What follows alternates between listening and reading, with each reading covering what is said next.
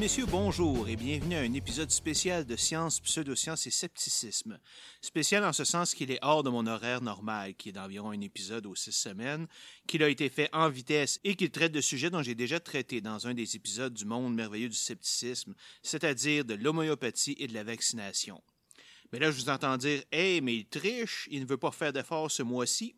Rassurez-vous, vous avez tort, car justement cet épisode ne prend pas la place du prochain épisode, qui devrait sortir fin décembre. Il s'agit plutôt d'un supplément, il serait d'ailleurs moins long qu'un épisode normal. Content, là? Hmm? Blague à part, la raison de cet épisode est une controverse qui a éclaté à la télévision la semaine dernière et qui a embrasé les médias sociaux. Olivier Bernard est un pharmacien possédant un excellent site web, le pharmacien.com, dans lequel il combat la pseudoscience à l'aide de dessins qui sont très simples mais en même temps très instructifs. Olivier a passé la semaine dernière à l'émission Tout le monde en parle, où il a pourfendu plusieurs mythes sur la nutrition pour faire la promotion de sa nouvelle série télévisée Le pharmacien, qui va bientôt commencer. Il a été largement encensé sur les médias sociaux par la suite, mais il y a évidemment eu des critiques. L'une de celles-ci vient d'une animatrice radio nommée Isabelle Maréchal qui anime une émission d'affaires publiques, si on peut dire, à la station de radio la plus populaire au Québec. Sa réaction est très intéressante. Au lieu de se demander si M. Bernard avait raison, elle a pris cela comme une attaque personnelle, comme si M. Bernard l'insultait en osant insinuer que ses croyances étaient fausses. Elle a donc immédiatement posté sur les réseaux sociaux qu'elle était sûre que le pharmacien avait exagéré. Cette critique a elle-même été sévèrement critiquée, et pour défendre son point de vue, Mme Maréchal s'est mise à la recherche de quelqu'un pour nuancer, selon ses propres dires, les propos du pharmacien. Et elle a trouvé quelqu'un, un pharmacien en plus, nommé Jean-Yves Dionne, qui est venu à son émission de jeudi 1er décembre. Mais attendez, il se présente en fait comme un pharmacien spécialisé dans les produits naturels, et est donc lui-même l'objet de plusieurs critiques. Disons que ma sirène de détection de bullshit a sonné une première fois. À sa défense, Mme Maréchal a indiqué avoir invité Olivier Bernard à l'émission, mais il était en tournage ce jour-là. Alors donc, M. Dionne commence à nous expliquer pourquoi il n'est pas d'accord avec plusieurs déclarations de M. Bernard et comment, entre autres, les produits naturels peuvent aider. Deuxième sirène d'alarme. Oui, c'est vrai que certains produits naturels peuvent aider, mais malheureusement, ceux qui en font la promotion s'arrêtent rarement à ça. Et c'est ce qui est arrivé lorsqu'il a abordé le sujet de l'homéopathie. Et là, la marmite a sauté. Cet ignare a expliqué pourquoi nous n'étions pas sûrs si l'homéopathie fonctionnait ou non, que des études pointent dans les deux sens et que plusieurs pays la reconnaissent, comme si ça voulait dire la moindre petite chose, et d'ailleurs elle est actuellement attaquée un peu partout depuis une couple d'années. Mais le comble, là où j'ai dû arrêter l'écoute pour ne pas péter les plombs, c'est quand M. Dionne décrivait les principes homéopathiques, et là, Mme Maréchal a remarqué que c'est un peu comme un vaccin. Et il a acquiescé. Ah ben, Chris! Après avoir agi pendant 30 secondes au moins, j'ai décidé d'arrêter d'écouter car j'en pouvais tout simplement plus. Ce qui est bizarre là-dedans, c'est qu'Isabelle Maréchal est une journaliste reconnue, intelligente et très articulée. Je ne comprends pas comment elle peut se laisser prendre comme ça.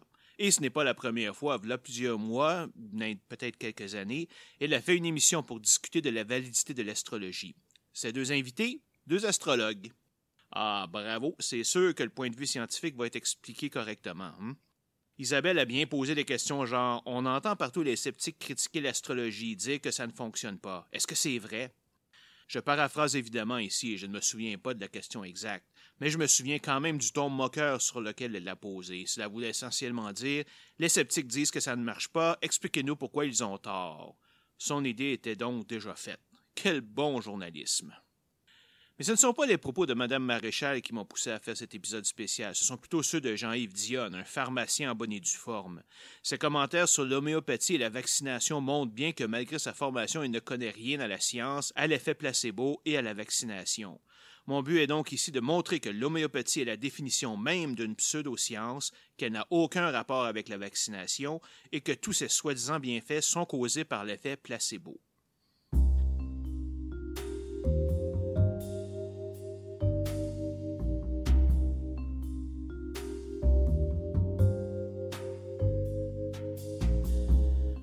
Commençons donc par décrire l'effet placebo, car il est nécessaire pour comprendre pourquoi l'homéopathie et les pseudosciences médicales en général puissent sembler avoir un effet bénéfique.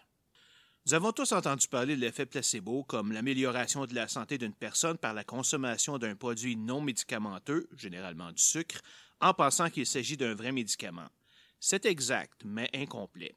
En fait, il est beaucoup plus puissant que cela, car il agit sur de vraies conditions et pas juste, comme on pourrait le croire, sur des conditions subjectives comme la douleur.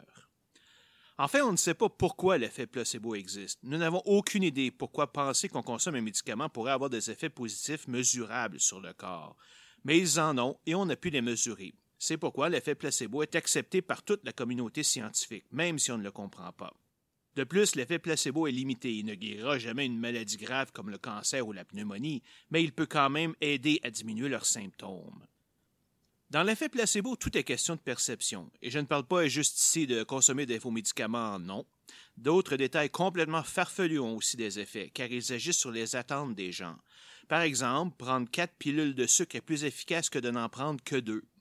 La couleur de la pilule est aussi très importante. Un soi-disant calmant dans une pilule bleue va avoir un meilleur effet que si la pilule est rouge. Et la rouge aura un meilleur effet stimulant que la bleue, simplement car nous associons le bleu au calme et le rouge à l'agression.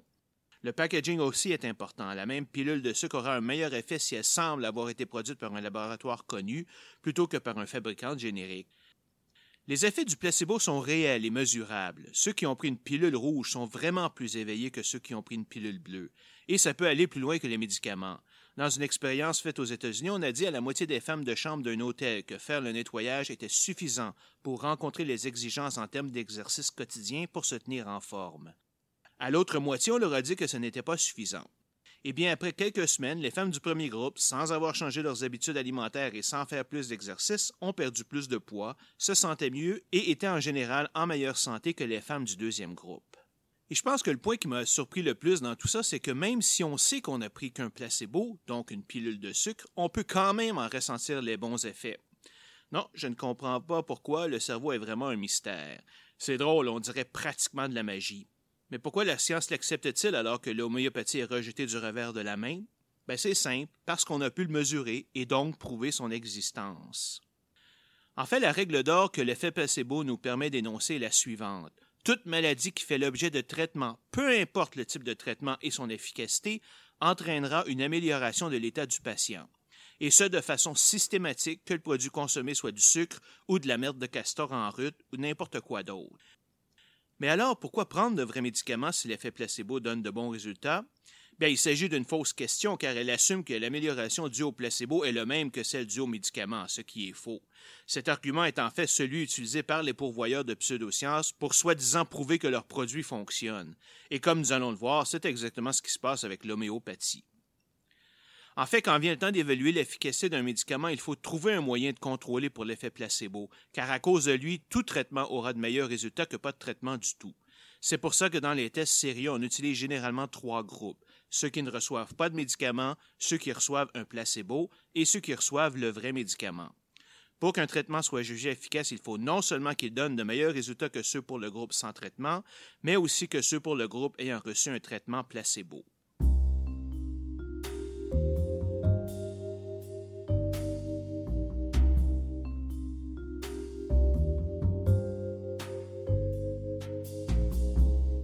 Comme je viens de le mentionner, pratiquement toutes les pseudosciences profitent de l'effet placebo pour justifier toutes sortes de phénomènes invraisemblables. Et une des pseudosciences les plus populaires en ce moment est l'homéopathie. Pour bien comprendre pourquoi l'idée qu'elle soit semblable à la vaccination est complètement stupide, il faut comprendre ce qu'est l'homéopathie et comment elle est supposée fonctionner. Et c'est ce que nous allons voir dans cette section. L'homéopathie a été créée en 1796 par un docteur allemand, Samuel Hahnemann. Supposément basée sur des principes remontant jusqu'à Hippocrate et Paracelse, elle s'appuie sur trois principes. Le principe de similitude, qui dit qu'un patient devrait être traité avec une substance provoquant des symptômes semblables à ceux qu'il présente, le fameux likes cure likes. Ça peut être la substance ayant causé le problème ou une substance différente, en autant que les symptômes soient identiques le principe d'individualisation qui dit qu'il n'y a pas de traitement universel et que chaque traitement doit être adapté à chaque personne en fonction de tous les symptômes qu'elle ressent, pas juste ceux de la maladie à traiter. Évidemment, il y a un peu de vrai là-dedans car nos corps ne réagissent pas tous de la même façon aux médicaments. Mais si un médicament peut fonctionner chez 98% de la population, comme on le voit aujourd'hui, c'est une situation très acceptable et qui montre que ce principe d'individualisation est faux. Finalement, le principe d'infinitésimalité et dynamisation, qui dit qu'il faut diluer le remède de façon massive pour éliminer ses effets indésirables. Après tout, il s'agit ici de substances potentiellement dangereuses. Mais pour qu'il garde ses effets guérisseurs, on doit secouer la dilution d'une manière très précise à chaque étape de la dilution. C'est ce qu'on appelle la dynamisation de la substance. Hahnemann croyait que ce processus améliorait le pouvoir spirituel de guérison de la substance. C'est un beau principe scientifique, ça. Hein? Hahnemann a publié les bases de l'homéopathie en 1810 dans un livre intitulé The Organon of the Healing Heart, livre dont la sixième édition, publiée en 1921, est toujours utilisée par les homéopathes. Pensez à ça une minute. Aimeriez-vous que la médecine pratiquée dans les hôpitaux soit basée sur des connaissances vieilles de plus de 100 ans? Ce manque d'évolution et de changement est l'un des indicateurs les plus importants de pseudosciences. Un autre est que l'homéopathie prétend pouvoir soigner à peu près n'importe quelle maladie. Sur le site des homéopathes du Québec, on cite le rhume, les troubles d'attention, l'asthme, la dysfonction sexuelle, la sclérose en plaques et l'insuffisance cardiaque, entre autres. Revenons un peu sur le principe de dilution. Si vous examinez les boîtes de produits homéopathiques, vous allez voir la dilution donnée sous la forme d'un nombre et de la lettre C pour centésimale, comme par exemple 30C. Qu'est-ce que ça veut dire? Ben, imaginez un baril qui contient 99 litres d'eau et un litre de jus d'orange, le tout bien mélangé. Cela représente une dilution de 1C, un centésimal. Maintenant, gardez un litre de cette solution, jetez le reste et ajoutez un autre 99 litres d'eau. Vous avez maintenant une substance diluée à 2C. Recommencez cette opération 20 ou 30 fois ou même plus. Hahnemann recommandait une dilution d'au moins 30 C, pouvant aller jusqu'à 300 C. Et plus une substance était diluée, plus elle était supposée être efficace. Pour vous donner une idée de ce que ça représente, une dilution de 23C représente une seule molécule de jus d'orange dans tous les océans de la Terre. À 40C, on parle d'une molécule de jus dans tout l'univers. C'est pourquoi une des critiques de l'homéopathie qu'il n'y a simplement aucune molécule active de la substance dans une pilule. C'est seulement de l'eau ou du sucre. Alors comment est-ce que ça pourrait bien marcher? La théorie non scientifique de l'homéopathie a plusieurs, plusieurs problèmes lorsqu'on la regarde en profondeur. Premièrement, tous les remèdes homéopathiques sont identiques puisqu'ils ne contiennent que de l'eau ou du sucre. Dans ce cas, comment deux remèdes peuvent-ils avoir des effets différents? En 1987, un immunologiste français, Jacques Benveniste, a tenté de l'expliquer en proposant la théorie de la mémoire de l'eau. Selon lui, l'eau garde les propriétés des éléments qui ont été dilués sous la forme d'une empreinte électromagnétique de la molécule. Le problème est qu'il n'a jamais pu expliquer ce qu'est cette fameuse empreinte électromagnétique ou même démontrer qu'elle existait réellement. Dans les médicaments conventionnels, une diminution de la concentration de la solution active entraîne une diminution de l'effet thérapeutique. Pourquoi les composés homéopathiques sont-ils différents? Mystère. Toute étendue d'eau présente des traces d'impuretés naturelles et ou artificielles de toutes sortes. Si les médications homéopathiques ont des effets si importants, pourquoi l'eau normale n'en a-t-elle pas? L'eau d'une rivière devrait être le remède universel et absolu selon l'homéopathie. L'idée que de secouer une substance la dynamise est ridicule et n'a aucun support scientifique. On peut comprendre en 1796 que cette idée ait pu faire un peu de sens, alors que nous ignorions pratiquement tout de la chimie des particules et de l'existence des atomes et de leurs propriétés. Aujourd'hui, nous savons très bien que cette idée est dans la même catégorie que l'éther, les phlogistons ou la fusion à froid, c'est-à-dire complètement fausse. Pour être direct, ce n'est simplement pas comme ça que ça marche. Secouer la substance lors de cette dilution n'a aucun effet autre que celui d'aérer le mélange et faire en sorte qu'il soit homogène.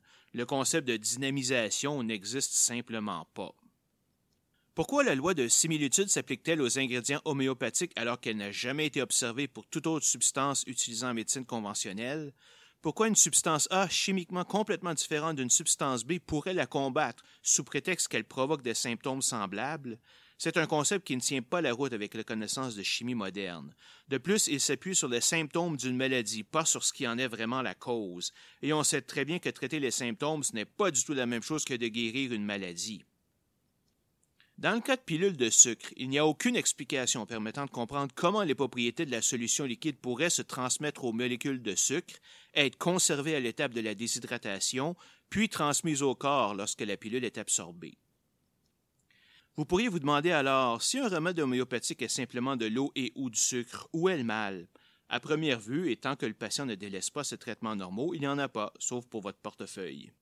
Le danger vient de certaines personnes qui vont arrêter un traitement en cours pour le remplacer par un remède homéopathique. N'oublions pas que souvent ces gens sont en période de détresse et sont particulièrement vulnérables à la bullshit. Il y a quand même l'aspect financier qui peut être problématique, car les remèdes homéopathiques ne sont pas remboursés par l'assurance maladie. En fait, ils sont considérés comme des produits naturels et non des médicaments. D'un côté, c'est une bonne chose, car ça veut dire qu'on n'a pas collectivement à payer pour des produits qui ne marchent pas. D'un autre côté, ça veut dire que ces produits ne sont pas contrôlés et peuvent donc promettre n'importe quoi, en autant que ce ne soit pas une guérison. Une différence que j'aimerais apporter entre les arguments du pharmacien et ceux de Jean-Yves Dionne, c'est que ce dernier se rabat sur des études individuelles pour argumenter que l'homéopathie pourrait avoir un effet bénéfique. J'ai déjà largement expliqué dans l'épisode 6 pourquoi on ne pouvait se fier à une seule étude qui, pour des raisons de mauvaise méthodologie ou simplement par pur hasard, peut fournir de faux résultats. La situation est encore plus problématique lorsqu'on peut carrément sélectionner l'étude sur laquelle on va s'appuyer en fonction du résultat qui nous intéresse. Avec suffisamment d'études, vous allez en trouver qui arrivent à peu près à toutes les conclusions possibles. Une meilleure méthode est de procéder à une méta-analyse qui analyse des dizaines, voire même des centaines ou des milliers d'études sur un sujet et en extrapole les résultats, ce qui fait que les résultats farfelus qui se produisent parfois peuvent être éliminés. Et c'est sur ce genre d'études que M. Bernard se fit dans ses propos.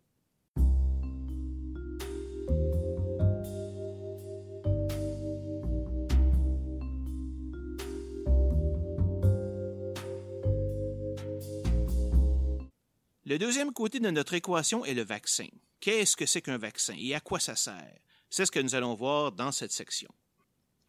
Les maladies infectieuses ont tué des milliards de personnes tout au long de l'histoire de l'humanité. On a juste à penser à la peste noire, une pandémie de peste bubonique qui a tué entre 75 et 200 millions d'Européens au 14e siècle. Il y a deux méthodes de lutter contre ces maladies. Développer une cure pour guérir quelqu'un qui est déjà malade ou empêcher simplement les gens de contracter la maladie. C'est cette deuxième approche qui est utilisée par la vaccination. De l'avis de tous les épidémiologistes, le vaccin est la plus grande invention de l'histoire médicale, certainement celle qui a de loin sauvé le plus grand nombre de vies. Pour comprendre la vaccination, il faut premièrement comprendre comment fonctionne notre système immunitaire. Vous pouvez voir notre système immunitaire un peu comme le système de surveillance et de défense de notre organisme, en charge de détecter et repousser les invasions externes, ce qui dans notre cas veut dire tout agent qui ne fait pas partie de notre corps il est essentiellement réactif, c'est-à-dire que lorsqu'il détecte un intrus, il l'analyse et se met ensuite à produire des anticorps, dont les fameux globules blancs, pour les détruire. Le problème est que ce processus de production prend un certain temps et cela donne du temps à la maladie de se propager partout dans notre organisme avant que le système immunitaire n'ait le temps de contre-attaquer. S'ensuit une période de bataille entre les deux camps et c'est souvent ce qui produit les symptômes. Par exemple, le nez bouché et la production de morve lors d'un rhume sont des signes du combat entre notre système immunitaire et le virus. Dans la grande majorité des cas, le système immunitaire finira par gagner la bataille et éliminer le corps externe. C'est pourquoi la plupart des maladies se guérissent par elles-mêmes. Mais dans certains cas, la maladie se reproduit trop rapidement ou est trop résistante aux attaques, ou le système immunitaire est trop faible pour résister, comme dans le cas d'une personne atteinte du sida, ce qui peut entraîner de graves complications et même la mort. Heureusement, une fois qu'un anticorps est produit par le système immunitaire, il reste présent dans notre corps pour une plus ou moins longue période de temps, de quelques mois à plusieurs années. Si jamais vous entrez de nouveau en contact avec le virus pendant cette période, les anticorps déjà présents vont immédiatement le détruire et l'empêcher ainsi de même s'infiltrer dans votre corps. Vous êtes donc immunisé. C'est pour ça, par exemple, que si vous attrapez le rhume et le transmettez à quelqu'un d'autre de votre famille, ben vous ne l'attraperez pas de nouveau de cette personne lorsque vous serez vous-même guéri. L'idée de la vaccination est basée sur ce fait et consiste à provoquer une réponse immunitaire de notre organisme pour qu'il produise des anticorps contre certaines maladies infectieuses avant même qu'on ne les attrape. Comme ça, si plus tard je suis mis en présence d'un de ces virus, les anticorps que je possède déjà seront en mesure de les détruire immédiatement et je n'attraperai pas la maladie.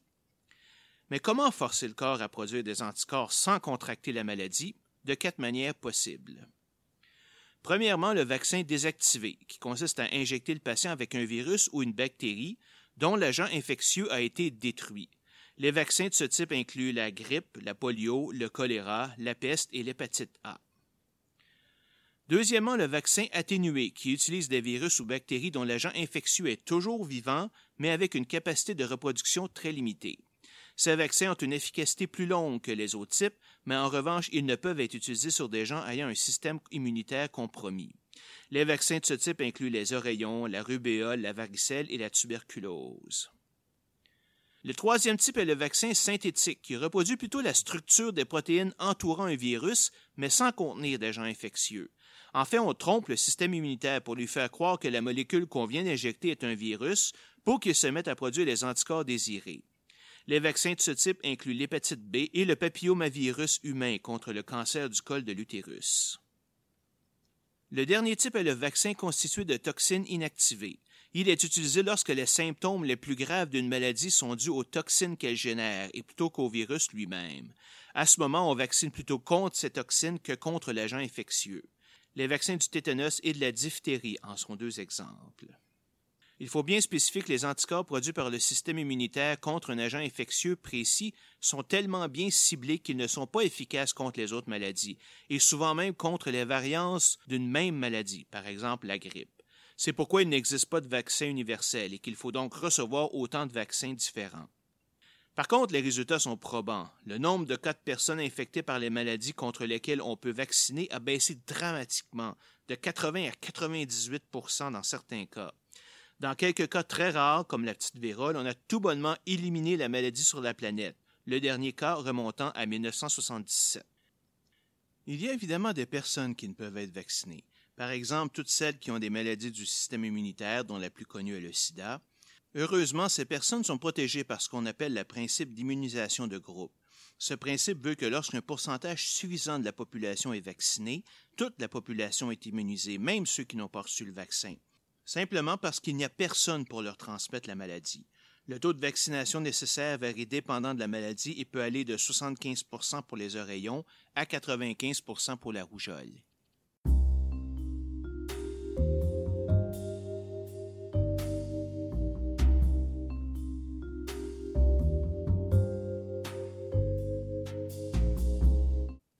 Maintenant que l'on sait ce qu'est l'homéopathie et les vaccins, on peut maintenant répondre à la question est-ce qu'ils sont semblables? Et la réponse est un non retentissant. Premièrement, ils ne travaillent même pas à partir du même principe. L'homéopathie est supposée être un remède à une maladie déjà existante, alors que le vaccin est là pour empêcher la maladie d'apparaître. Deuxièmement, dans l'homéopathie, on peut administrer n'importe quelle substance pour combattre une maladie, en autant que les symptômes soient semblables. Pour les virus, par contre, on doit administrer exactement le virus de la maladie contre laquelle on veut se protéger sous une forme diminuée ou morte. Troisièmement, l'homéopathie refuse l'idée d'un traitement universel, il n'y a rien de plus universel qu'un vaccin. Ceux-ci, sauf pour de rares exceptions, fonctionnent pratiquement pour tout le monde. Quatrièmement, pour qu'un vaccin fonctionne, il faut mettre le corps en contact direct avec le virus, donc une quantité mesurable de virus y est injectée. Cela va en l'encontre même de ce qui est proposé par l'homéopathie, pour qui la présence de la substance curatrice doit être complètement éliminée par une dilution systématique qui n'en laisse aucune trace. Cinquièmement, l'homéopathie a été conçue à une époque où on ignorait tout des cellules, des molécules et des atomes. On pensait encore que les maladies étaient causées par des humeurs, imaginez. De plus, on n'a jamais pu expliquer les mécanismes qu'elle utilise ou prouver qu'une seule guérison a été causée par l'homéopathie. Par contraste, la vaccination repose sur des principes scientifiques éprouvés et a permis de diminuer de façon radicale ou même d'éliminer carrément l'apparition de certaines maladies. Elle a causé une diminution importante du taux de mortalité infantile dans tous les pays où elle est obligatoire. Nos grands-parents savent bien mieux que nous ce que ça veut dire, car ils se rappellent des ravages de la grippe espagnole de 1918 qui a tué plus de gens que la Première Guerre mondiale, et ceux de la poliomyélite et de la tuberculose dans les années 30, 40 et 50. Alors, Monsieur Dion, il me fait plaisir de vous appeler un menteur et un charlatan, et vous devriez être radié de l'Ordre des pharmaciens du Québec, car vous n'avez certainement pas l'esprit scientifique nécessaire pour faire votre travail correctement. Et quant à vous, Madame Maréchal, je vous invite à développer votre esprit critique qui semble cruellement vous faire défaut malgré votre intelligence. Vous êtes la preuve que même une personne éduquée peut se faire prendre par des manipulateurs si elle croit tout ce qu'on lui dit.